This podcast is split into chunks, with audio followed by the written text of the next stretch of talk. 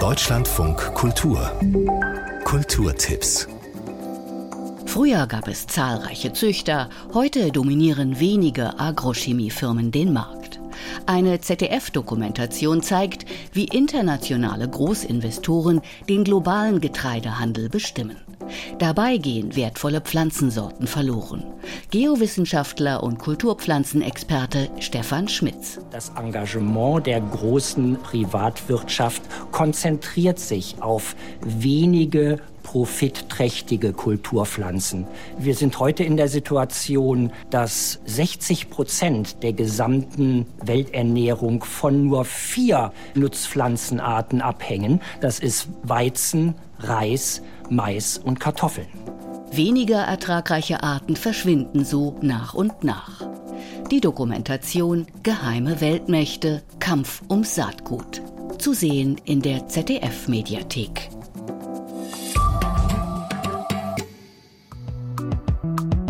Er gehört zu den erfolgreichsten Reggae-Sängern Deutschlands, der gebürtige Rheinländer Patrice. Heute tritt er in Berlin auf. In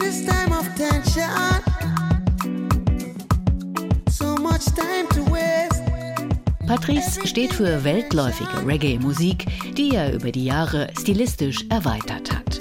Mit Einflüssen aus Hip-Hop, Funk, Soul und Jazz.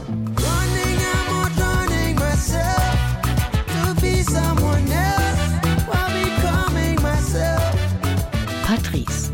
Heute im Columbia Theater in Berlin. Danach in Hamburg.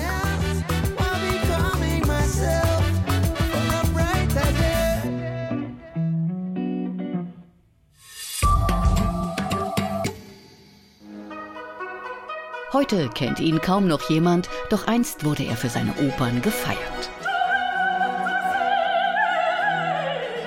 Reinhard Kaiser aus dem sachsen-anhaltinischen Teuchern. Seine Heimatstadt erinnert mit einer Ausstellung an den Barockkomponisten.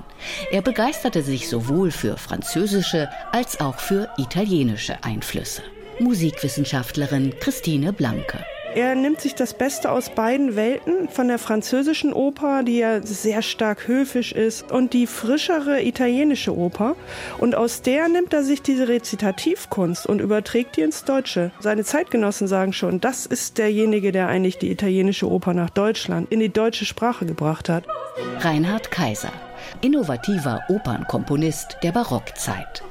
Die Ausstellung über ihn ist im Heimatverein Teuchern zu sehen.